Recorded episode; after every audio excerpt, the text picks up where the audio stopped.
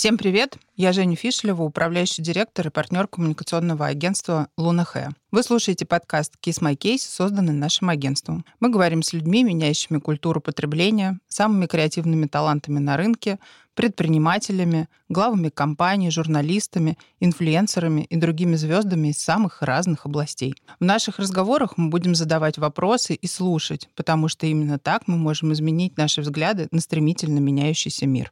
Обязательно подписывайтесь на наш подкаст, чтобы не пропустить новые выпуски, и не забудьте рассказать о нас вашим друзьям и коллегам.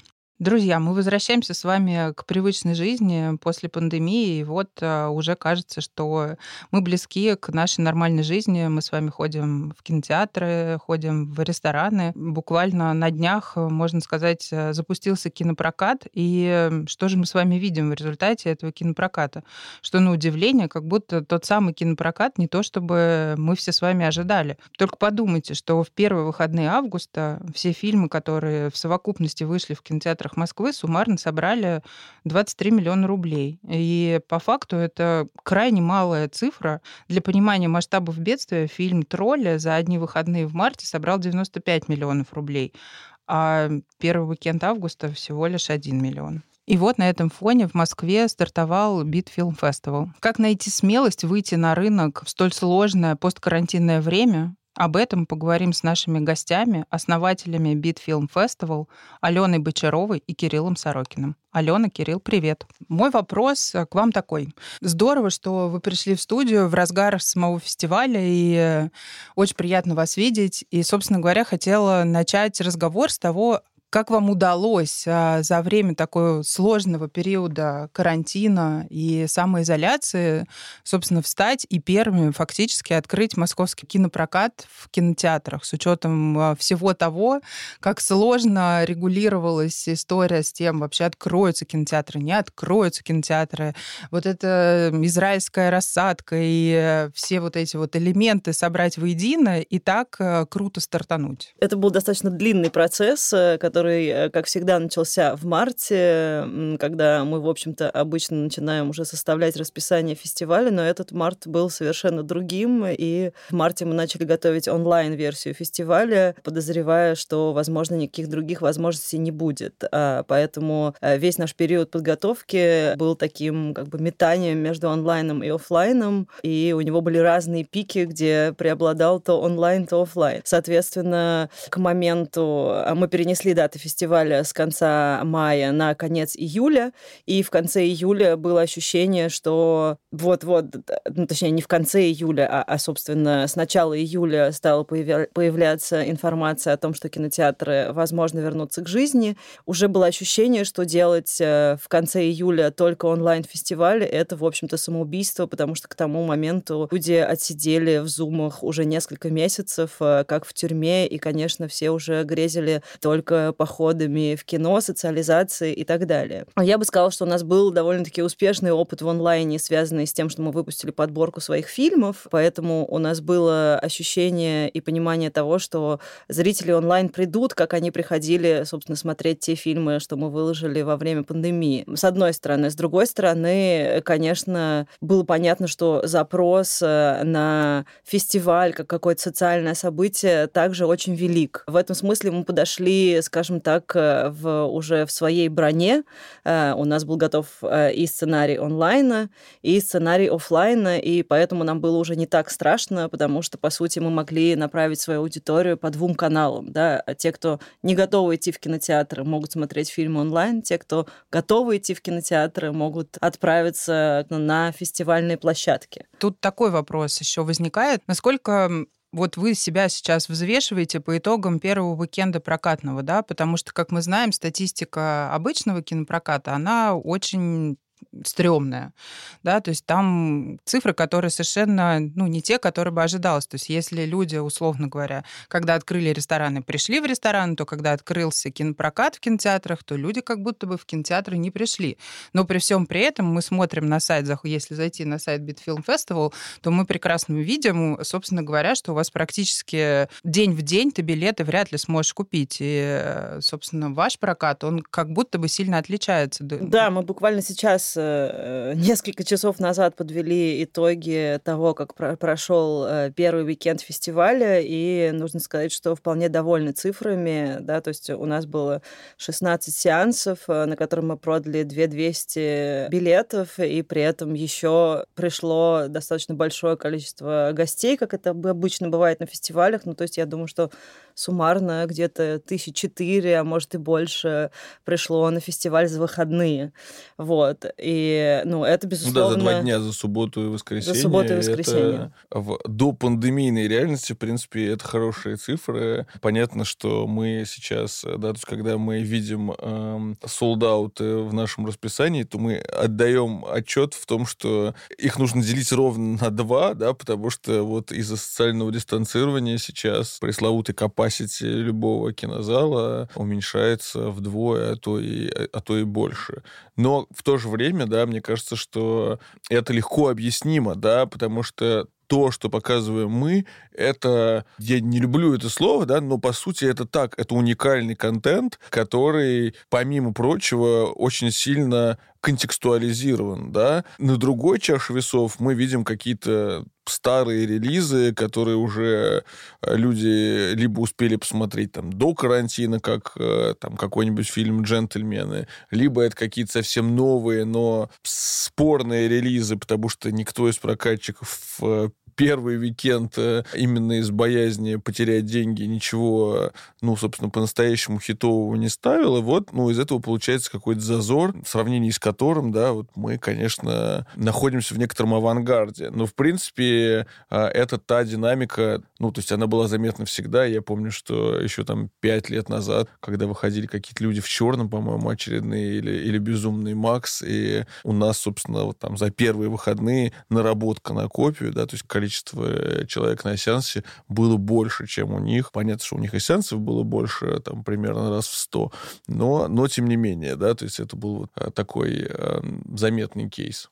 Мне кажется, что тут еще важно, э, чуть-чуть похвастаюсь, возможно, важен какой-то подход, да, то есть мне кажется, что, ну, как бы подход, он, с одной стороны, в продумывании деталей, а с другой стороны, в продумывании коммуникации этих деталей. И для того, чтобы привлечь больше зрителей в этом году, мы в том числе изменили, а, немного скорректировали то, как мы работаем с самими площадками, да, то есть, э, например, у нас выходные стояло по три сеанса в первом зале октября. Даже с ковидной рассадкой это 700 э, мест, которые поступают в продажу.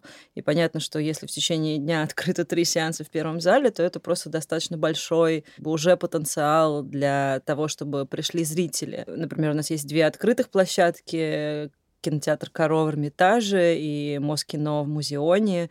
И ну, открытые площадки — это тоже те места, которые воспринимаются сейчас более безопасными, чем закрытые площадки. А, ну и вот еще кинотеатр «Гаража», в котором чуть позже начнутся показы, в «Гараж Скрин». Есть маленький ЦДК, в котором и всегда были солдаты, но и сейчас они продолжаются просто потому, что это как бы маленький камерный кинотеатр, туда вроде как не так страшно идти.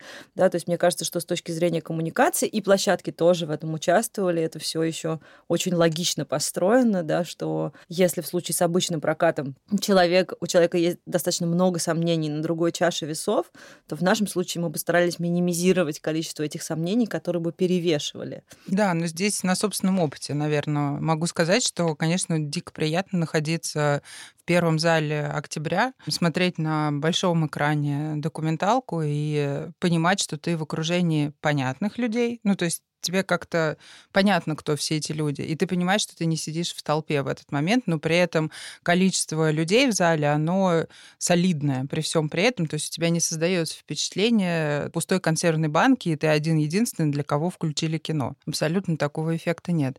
Вот мой вопрос, наверное, здесь э, Кириллу сейчас будет, а, как программному директору фестиваля. Насколько вот этот ковидный да, период и период, э, когда мы все немножко сидели дома, повлиял повлияло ли это на саму программу фестиваля? Были ли какие-то фильмы, которые хотелось привести, но они органическим образом не случились? Или что-то, что вы поняли, что надо вот прямо сейчас хватать, потому что это то, что как раз отражает реальность и тот самый ситуативное кино. Да, это, безусловно, сказалось. Э, у нас в этом году отвалилась, ну, то есть в принципе, программа более компактная, чем обычно, да, то есть э, в этом году в ней 35 фильмов, обычно это больше 50 фильмов, и безусловно, есть э, целая россыпь фильмов, а, которые мы планировали и рассчитывали показать, и которые в итоге переехали на там, либо на будущий год, либо на неопределенный период, просто потому что, грубо говоря, судьба этих фильмов, она, в принципе, перевернулась с ног на голову, да, то есть э, у людей были конкретные планы, что вот, я не знаю, есть э, один из ключевых американских кинофестивалей South by Southwest, который также кальный фестиваль, э, Тек-фестиваль, то есть, ну, условно говоря, такой гигантский плавильный котел в Остине, одном из главных университетских городов в Штатах, э, где невероятная движуха всегда происходит, и вот те фильмы, которые показываем мы, во многом начинают свой путь именно там. В этом году этот фестиваль просто отменился за неделю до, и огромное количество фильмов остались вот такой невесомости. Кто-то из них пешно договорился с какими-то стриминг-платформами, кто-то условно говоря, просто поставил все на холд, по сути, до конца пандемии. В Штатах, в общем, пока ничего к этому не идет. Просто в случае с кино тут важна, ну, вот эта премьерность, да, то есть вот право первой ночи, оно действительно, в отличие там от концертных туров, э, которые может там начаться, условно говоря, в Братиславе, а только потом там добраться до Лондона. Э, нет, здесь это, это принципиально, что ты вот первые два-три показа, они ключевые для последующей международной судьбы фильма.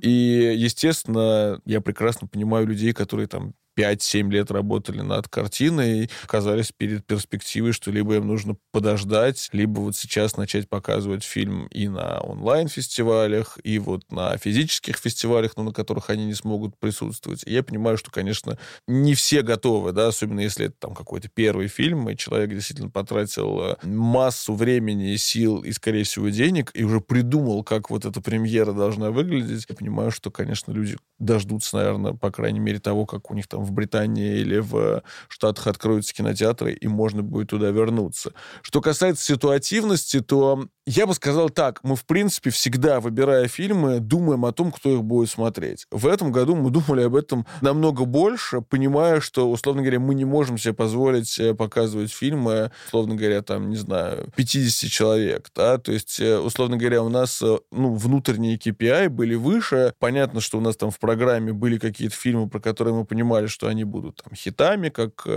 там, не знаю, фильм про Трумана Капот или вот фильм про Бэнкси. Это все понятно, понятно, но также были какие-то более скромные фильмы, но странным образом даже они э, условно выстрелили, да, то есть там вот были какие-то фильмы, мы поставили там 2-3 показа, и вот сейчас мы там спешно доставляем еще, понимая, что спрос превышает предложение, но есть абсолютно такие неочевидные истории, например, главный чемпион по количеству солдаутов, это вот фильм, который э, благодаря нашему куратору Шурику Горбачеву остроумно был переведен цитата из Михаила Круга «Ништяк, браток». Вот. Это фильм, э, который в оригинале называется «Feels Good Man», и, в принципе, это не буквальный перевод, да, но очень точный в плане того, что это вот такая вот э, реальность э, интернет-мемов, да, это фильм про лягушонка Пеппи, и на самом деле странным образом именно этот фильм оказался наиболее медийным, потому что, с одной стороны, мне писали какие-то люди, которые говорили, что а вот мы видели баннер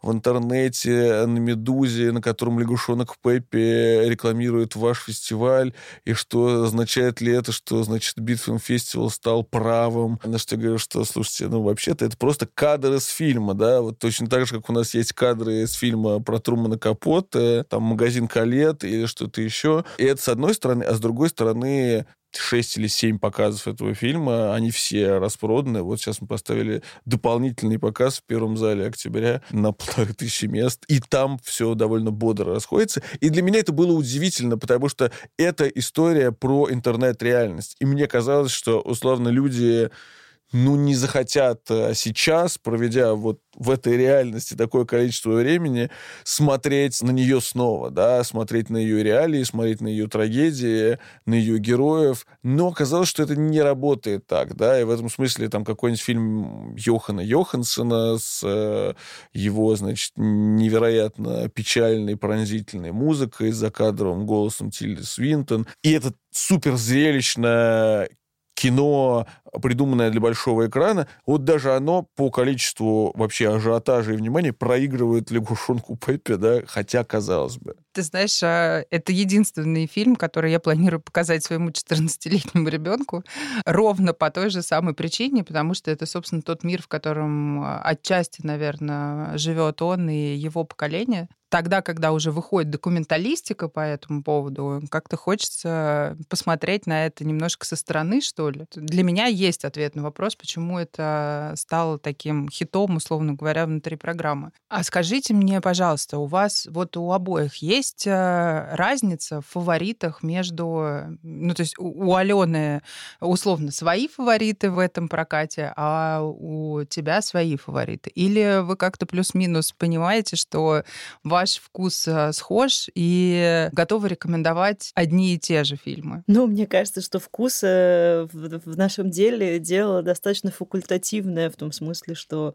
с одной стороны, конечно, проект э, все равно делается достаточно небольшой командой, и его ассоциация с Э, как бы конкретно нашими фигурами, э, наверное, никогда не исчезнет. Э, и, в общем, нет такой задачи. Но, с другой стороны, конечно, программа — это в том числе обезличенная боди фильмов, которая выбирается по целому ряду факторов. Наверное, лучше Кирилл пусть отвечает на этот Но есть фавориты э, я, я бы сказал так, что тут есть э, какие-то вкусовые предпочтения, а, да, а есть, э, условно говоря, холодный расчет, да. а, позволяющий уже понимать, условно говоря, на что продаются билеты. И в этом смысле, ну, то есть тут ты никак не можешь... Нет, ну ладно, есть еще фестивальные регалии. И... Ну, есть art direction, какое-то вот, понимание того, чтобы точно хотелось показать, и о чем, возможно, с другого угла рассказать. Мне кажется, для Кирилла просто это какие-то штуки, которые ну, типа, само собой разумеющиеся, поэтому это звучит как то, что мы такие адские предприниматели, решившие... Не, не, я хотел сказать, что вот у нас вчера на фестивале была премьера про лейбл Фили, э, такого пионера российской независимой музыки, а, который делал ну, 95 процентов концертов, которые вот на меня так по-настоящему повлияли из какой-то западной музыки, там, да, вот Smashing Pumpkins, группа Rage Against the Machine. После этого там был такой, как сказать, э, спонтанный паблик-ток с людьми из индустрии, и там, в частности, обсуждалась группа Prodigy, которую Фили в свое время издавал. И вот все, собственно, люди, да, как бы говорили о том, что для них вот в какой-то момент, когда они работали с группой Prodigy, это было немножко, ну вот они понимали, что, ну, вроде как это вот, это недостаточно cool, да, и вот они немного этого стеснялись. Это был тот самый период, когда майки с пауками печатались, вот, мне кажется, в каждом дворе, продавались на каждом вещевом рынке.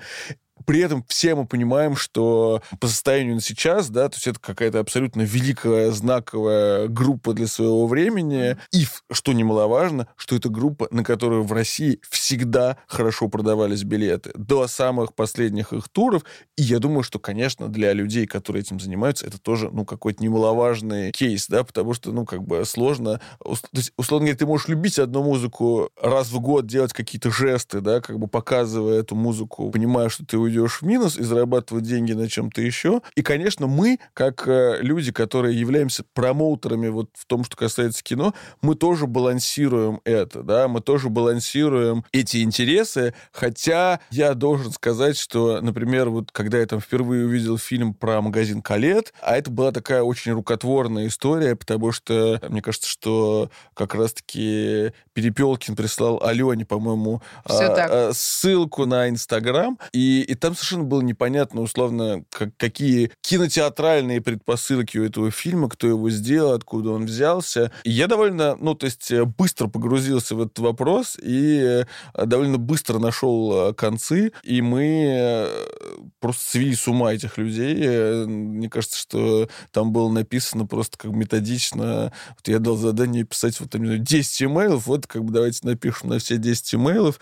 И мы посмотрели этот фильм, и мне он чрезвычайно понравился, да, потому что для меня условно, я был в магазине Калет два или три раза, покупал там компакт-диски и, и пил кофе, потому что большего позволить себе не мог, и, в общем-то, это была не вполне моя какая-то реальность. Да? Я mm-hmm. понимал, что это какое-то место силы, но, но в целом не вполне мое. Но там для меня этот фильм был историей про такой очень эм, актуальный, насущный конфликт э, аналогу с диджитальным, да, и понятно, что, с одной стороны, вот там есть, какая, есть какой-то пафос того, что вот, значит, легендарный магазин уходит на пике своей славы, ты видишь, значит, все эти сантименты, а с другой стороны ты видишь, ну, то есть, условно говоря, людей, которые вот э, сделали что-то очень рукотворное, потом поняли, что это в какой-то момент начинает и имеет потенциал очень быстро рухнуть э, на фоне того, как э, происходит развитие, да, онлайн-ритейла, да, и вообще куда смещается фокус, и быстренько все это свернули, да,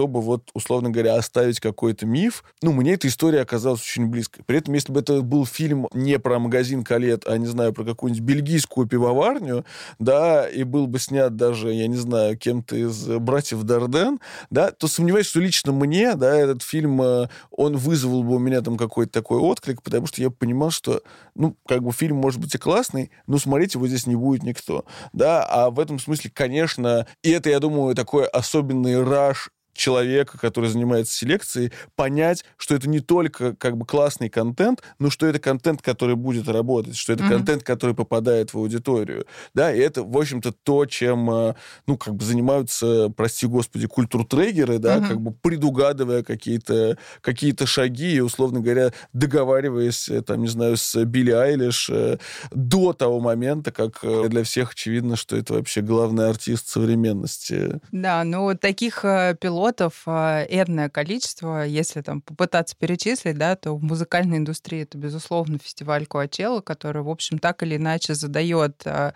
тон музыкальному рынку, да, в моменте, собственно, своего запуска. И вот ты упомянул группу Range Against the Machine, и, собственно говоря, это та группа, которая должна была запилотить в том числе э, тот фестиваль, который в этом году был отменен, сначала перенесен, потом отменен. И э, мне кажется, что это очень круто созвучно, собственно, и с Калетом в том числе, да, потому что Калет — это, в общем, по сути, та же самая площадка, которая в другой индустрии, среди моды и современного лайфстайла задавала тон и говорила про то, что, условно говоря, ставила галочку «авторизованный калет» да, что ты там приходил, да, окей. Там была действительно очень смешанная аудитория. Там были уникальный микс, скажем так, людей, которые приходили. Кто-то приходил и слушал музыку и понимал, что это best selection, который ты можешь себе придумать. Тебе не нужно браузить э, огромное количество музыкальных архивов. Ты просто приходишь, видишь тут, и как бы и это классно. То же самое было с запуском э, инди-бьюти брендов, которые Калет э, этим занимался, мне кажется, довольно долгое время время, да.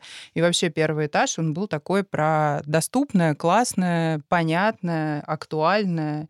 И это, собственно, в этом смысле, наверное, отчасти его можно назвать условно народным концепт-стором, постольку, поскольку, в общем, каждый там мог найти себе какую-нибудь фенечку, штучку, с которой ты выйдешь и будешь думать о том, что у меня тоже есть штучка из колет, и я модный, и я классный. И, в общем, это такая какая-то отметинка была. Мне кажется, что, что речь тут идет о том, что колет лет и Сара Андельман были своего рода кураторами, да, и отбирали те вещи, а, которые формируют э, некоторые определенный взгляд э, на реальность, и, безусловно, как бы мы, и, и, и в первую очередь Кирилл, как программный директор, тоже занимаемся своего рода кураторством, да, и дальше это уже вопрос э, того, а что мы хотим транслировать, да, и в этом смысле мне кажется, что как раз э, наши взгляды на это отличаются, и это хорошо, да, потому что они, по сути, дополняют друг друга, и, ну, у меня нет киноведческого образования, поэтому я, разумеется,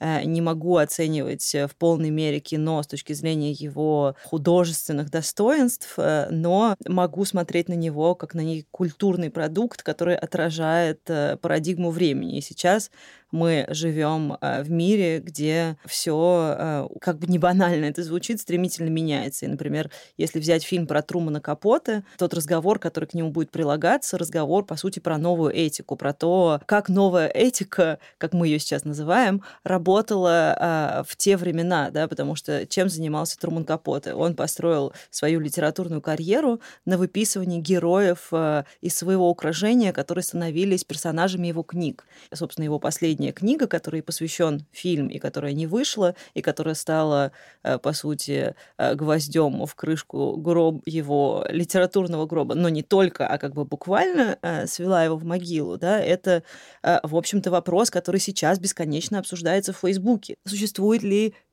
частная переписка и что она значит. Можно ли э, рассказывать э, истории, которые были рассказаны только тебе, например, в литературном тексте. Да? И, и для меня программа э, важна именно с этой точки зрения, да, что даже если эта история из прошлого, э, она рифмуется э, с настоящим, и эту рифму можно контекстуализировать или локализовать на уровне того разговора, который будет вестись вокруг этого фильма. Да? Или, например, Э, ну, там, самый очевидный пример — это фильм про бодипозитив э, «Армия плюс», да, понятно, что это тоже абсолютно ну, как бы насущная история, про которую нужно разговаривать, и про которую мы, наконец, начали разговаривать в России, и не только языком а, какого-то небольшого количества активисток в Инстаграме, но и на уровне государственном, да, а, когда обсуждается закон о домашнем насилии, и даже такие маленькие, казалось бы, и игрушечные, и, и мило снятые скандинавские фильмы являются частью повестки этого разговора. И для меня важно важен этот аспект, например. Ну вот ты такую фразу произнесла э, про то, что вы, по сути, являетесь кураторами, да, и то, что так или иначе все, что транслирует фестиваль со своими фильмами, которые включены в прокат, это, в общем, некая все равно функция такая, что через ваш фильтр проходит вот этот кураторский глаз, да, проходит э, некая вот эта медиация, настройка на то, что здесь сейчас актуально в документалистике. Я бы даже сказала шире, не только в документалистике, а что трогает нас, в чем, собственно, искренность сегодняшнего дня. Расскажите, чувствуете ли вы за там, 10 лет существования фестиваля, как изменилось отношение к документалистике в России, насколько стало больше поклонников, насколько расширилось э, количество зрителей да, или вовлеченных людей в э,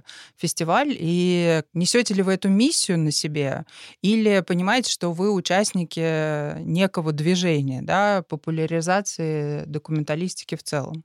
Я думаю, что без ложной скромности можно сказать, что мы стояли в авангарде этого движения, да, и, ну, по сути, отчасти сформировали а, то отношение к документальному кино, которое есть сейчас, да, потому что когда мы основывали фестиваль, мы очень внимательно подходили к тому, что касается условно tone of voice, да, мы понимали, что разговаривая об этих фильмах, нужно апеллировать к какому-то другому языку, не киноведческому, да, и в этом смысле я думаю, что успех нашего фестиваля во многом связан с тем, что ни у кого из нас нет киноведческого образования и нет, условно говоря, груза ответственности того, что порой показываем какие-то невеликие произведения с точки зрения по гамбургскому киноведческому счету, но лично для меня это не имеет значения до тех пор, пока эти фильмы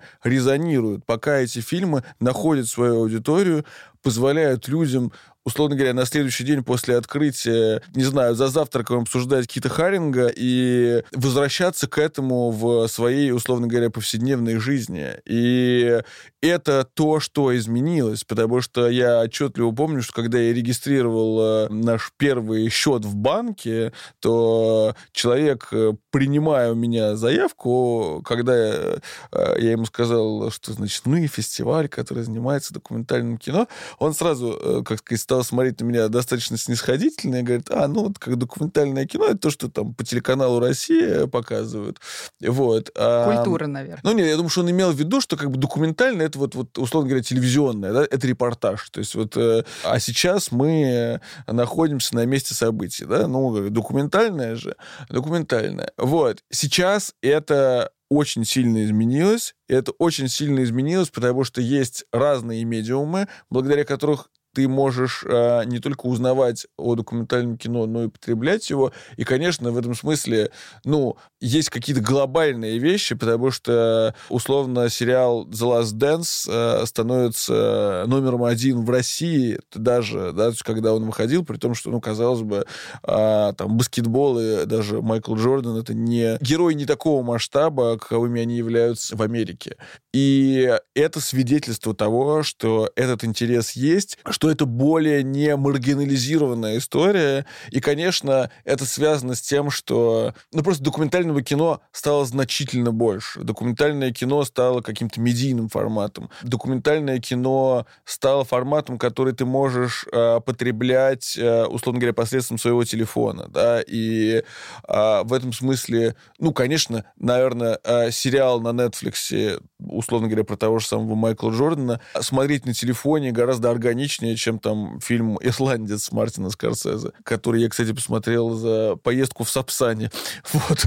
Условно говоря, это нормально, да? Визабилити вообще того, что такое документальное кино, о чем оно способно разговаривать, очень сильно изменилось. И это был как раз-таки наш э, подход. Да, мы понимали, и мы сейчас понимаем, что, условно говоря, есть какая-то общемировая повестка. И когда ты приезжаешь на любой фестиваль, даже не документального кино, такой как Санденс, его документальная секция всегда очень четко отражает повестку. Вот, условно говоря, фильм про фальсификации на выборах, вот фильм про, э, не знаю, российское вмешательство в избрание Трампа, вот, э, там, не знаю, блок фильмов про Сирию, да, вот, э, условно говоря, несколько фильмов про гендерное неравноправие, мы показывая фильмы здесь, всегда их отсеивали через призму того, что мы понимали, что если мы просто скопируем и отзеркалим эту повестку, то это приведет к тому, что просто этот жанр так и останется, ну, условно говоря, маргинализированным. Мы всегда били в те точки, которые здесь способны резонировать, да, потому что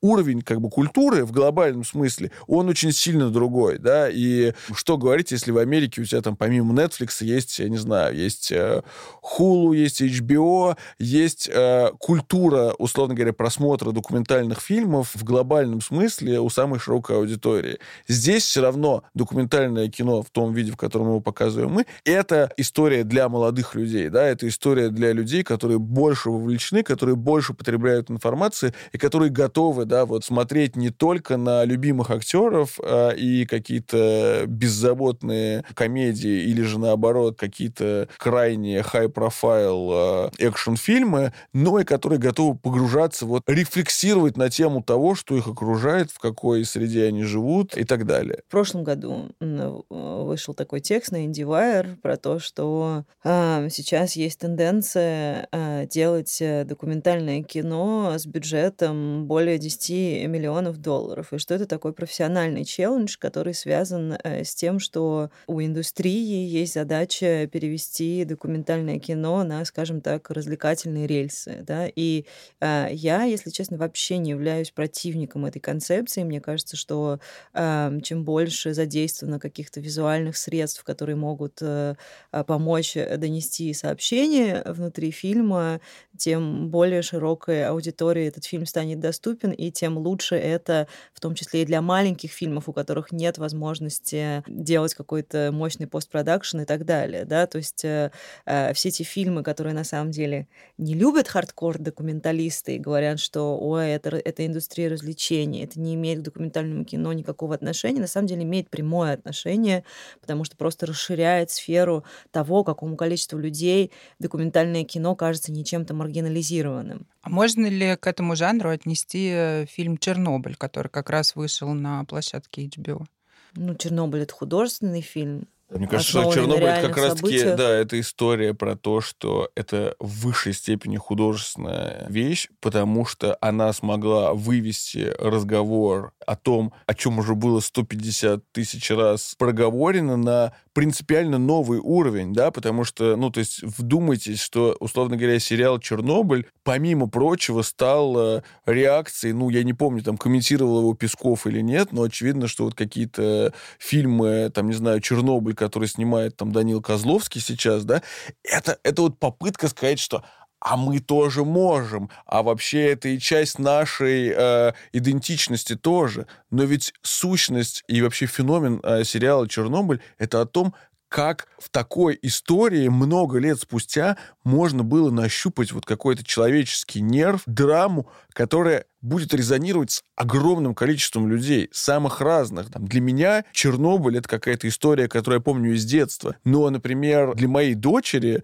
это вообще что-то непонятное. Ну вот ее одноклассники, там, 9 лет, да, они знают, что такое Чернобыль благодаря сериалу «Чернобыль», да, потому что это вот такой, условно говоря, феномен, который сложно не замечать, и который на самом деле, ну вот посади ты там десятилетнего человека, если подготовленный смотрит это не один, то он тоже все поймет, да, и в этом смысле это как раз-таки необходимость выхода на какой-то новый уровень, да, mm-hmm. то есть документальное кино и вообще документалистика не должна сегрегировать какие-то темы, да, это здорово, что вот есть такие феномены, как э, Чернобыль, когда благодаря художественному... Задумываешься, задумываешься о документальном. о документальном, да, и при этом художественное не противоречит документальному, да, потому что это все очень тщательно сделано, выверено, да, окей, есть какие-то как бы перегибы, но в целом, да, как в плане эстетики, так и в плане этики какого-то сообщения, mm-hmm. это все достоверно.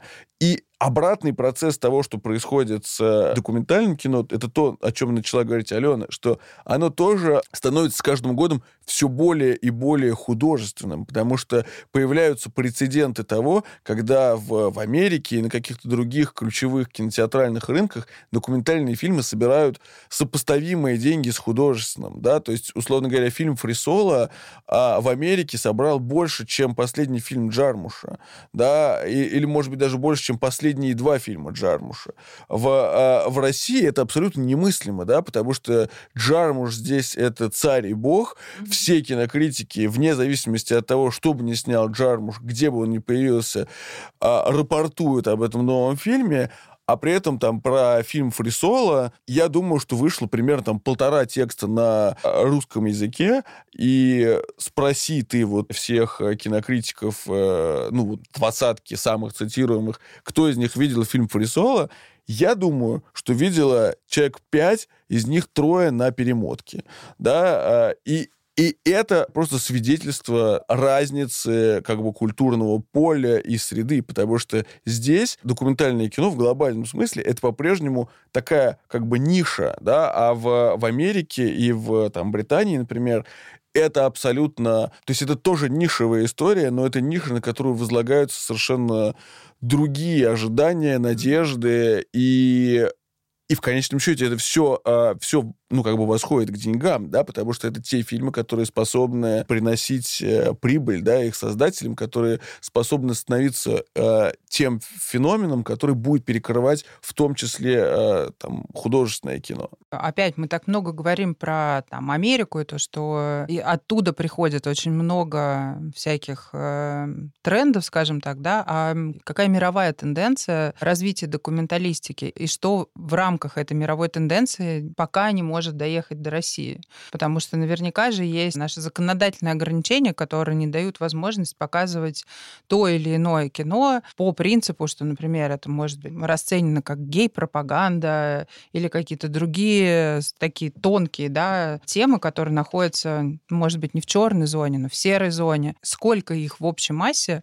Э, есть ли они? Как вы думаете, доедет ли это когда-нибудь до Москвы, до России? Вообще какие перспективы у нас? Эта тема связанная с отсутствием индустрии, да, потому что дело не в цензурных ограничениях, а в, в индустрии, в понимании того, что у тебя а, любой стриминговый сервис сейчас обладает такими мощностями, что он может производить 10 документальных проектов в год, которые, если качество, их уровень и вообще некоторые как бы креативный супервайзинг, да, это на самом деле некоторое будущее направление нашей деятельности, которым мы планируем а, а, заниматься а, и которым мы уже, ну, как бы по факту занимаемся, при увеличении количества проектов, повышении их качества, станет ясно, что у этого есть зритель. Это формируется в некоторый цикл, да, если у тебя есть предсказуемое понимание того, что вот ты выпускаешь 10 проектов в год, значит, тебе нужно 10 режиссеров, там 20 продюсеров, и это все складывается в некоторый цикл.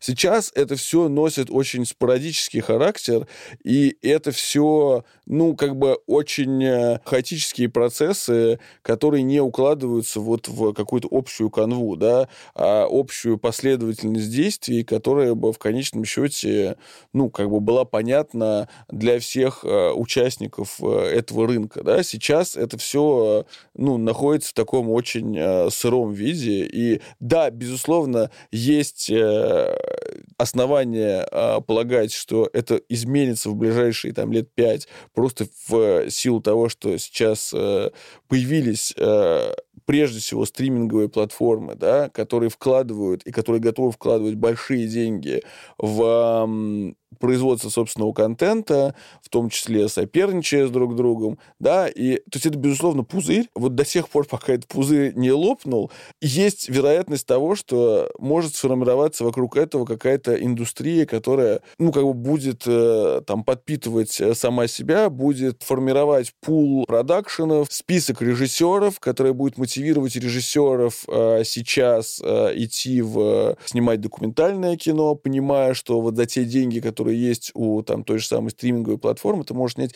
либо очень плохой как бы документальный проект или сериал, или очень хороший, в смысле, наоборот, либо, либо очень хороший э, документальный э, сериал или фильм, либо очень плохой э, художественный. И это, на самом деле, если говорить про тенденции, это одна из тенденций, да, как бы производство документального кино, ну, в частности, документального кино, оно за последние годы было демократизировано до максимума, да, финал фильма «Searching for Sugarman» в поисках Шугармена, да, такой абсолютнейший кейс, да, вообще для всей индустрии с точки зрения денег, с точки зрения славы, с точки зрения поворота на рынке и, ну, как бы появления какой-то новой эстетики. Так вот, финал этого фильма снимался на iPhone. Это была некоторая физическая необходимость, продиктованная просто бедностью режиссера. Понятно, что это кейс, который показывает, что так тоже может быть. Или вот там, например, э, я не знаю, фильм а, а, «Сбежавшая», который мы должны были показывать на этом фестивале, и который, опять-таки, из-за пандемии в последний момент э, у него большой э, правообладатель National Geographic американский, который просто поставил на холд все коммитменты с этим фильмом там на неопределенный срок. Так вот, этот фильм, он был показан, собственно, на Станденсе, потом был показан в программе Берлинале, его купил National Geographic, ответственный в том числе за Фрисола, да, ну, то есть, условно, это а, означает, что это безусловный претендент на Оскар и так далее. Это фильм, снятый на мобильный телефон. Да? То есть это фильм, смонтированный из э, записей, сделанных на мобильный телефон. Такова новая реальность. Мы, наверное, будем за вершать, хотел задать последний вопрос. Он э, возвращает нас немножко в коммерческие, так сказать, э, поле, да. Там и Кирилл, и ты, Ален, тоже упоминаете периодически историю того, что фестиваль так или иначе все равно должен зарабатывать, у него тоже должны быть какие-то свои цели, помимо популяризации, да, э, документального кино, еще и финансовые результаты. Пару слов о том, как вам удается работать с коммерческими коммерческими партнерами, но при этом оставаться абсолютно не терять самоидентификации и оставаться теми, кто вы есть. Много уже лет назад привозили как раз основателя South by Southwest э, Луиса Блэка. Это был человек, которому было, на самом деле, всего лет 50, может быть, чуть больше за 50, но а, он уже пережил пару инсультов и передвигался в инвалидном кресле. И я помню, что тогда очень переживала, что э, вполне возможно, что это связано с нервностью его работы, потому что, по сути, ну, там он еще главный редактор э, местной газеты газеты Остин Хроникл главный. Вот. То есть как бы его позиция главного редактора и э, директора фестиваля привела его к двум инсультам в 50. Меня это тогда, ну и сейчас тоже достаточно занимает. Он выступал в режиме такого пророка, который э, давал нам э, совет. Он дал нам два совета. Первый — это э, что не надо э, бояться э, зарабатывать деньги и говорить, что вы коммерческий проект. Э, э, это совершенно не означает, что вы не занимаетесь э, просвещением, образованием и не являетесь какой-то важной культурной институцией. Это абсолютно не противоположные вещи. И второй совет а, состоял в том, что найдите свою Лену Данхам, да, то есть Лена Данхам как режиссер родилась э, на фестивале South by Southwest, где она показала свой маленький первый фильм Tiny Furniture, а потом уже начались как бы большие фильмы, которые она тоже показывала там, и это стало в том числе точкой роста для фестиваля. И в этом смысле, возвращаясь к национальному конкурсу, мы находимся в поиске Лены Данхам, и на самом деле верим, что э, мы уже видим несколько из них, э, и, и, в общем, их звездный час э, не так э, далек. А если возвращаться к первой части вопроса, то в некотором смысле у нас не было выбора, кроме как придумать некую новую экономическую модель, по которой может существовать кинофестиваль в России. И а, мы, в общем-то, смотрели по сторонам, и опять-таки тут э, какой-то некий ножный бэкграунд был а, скорее как бы преимуществом, да, то есть а, мы там смотрели на то, как живет музыкальная индустрия, которая целиком э, независимая не только в России, но и в целом везде, да. И, ну, я не знаю, кстати, возможно, у фестиваля Коачелла и есть какие-то государственные деньги, но понятно, что это не какое-то их основное финансирование, и, и в этом смысле там модель какого-то большого коммерчески успешного и устойчивого фестиваля — это ровно то, к чему мы стремились, и стремясь к этому, учились э, работать э, с коммерческими брендами, учились э, прислушиваться к тому, что им интересно, и как мы можем, а, по сути, выполнять функцию некого креативного агентства, который придумывает, как поженить э, документальное кино и коммерческие бренды, потому что на самом деле это гораздо менее тривиальная задача, чем поженить, э, не знаю, музыкальный фестиваль с хедлайнерами и как бы тот контент, которым занимаемся мы. Ну, мне кажется, вам это успешно удается уже на протяжении довольно длительного срока, как уже говорили, Битфилм э, Фестивал в этом году 10 лет, вас... 11. 11. 11. То есть у вас уже огромный опыт за плечами, и здорово, что у вас такой настрой боевой, вы продолжаете двигаться, так сказать, в том направлении. И э, сегодня мы поговорили с Аленой и Кириллом о том, какой может быть фестиваль во время пандемии, о самоидентификации, о популяризации документального кино. Спасибо вам, ребят, большое, что нашли время. Спасибо. Здорово Спасибо. было пообщаться. Спасибо большое.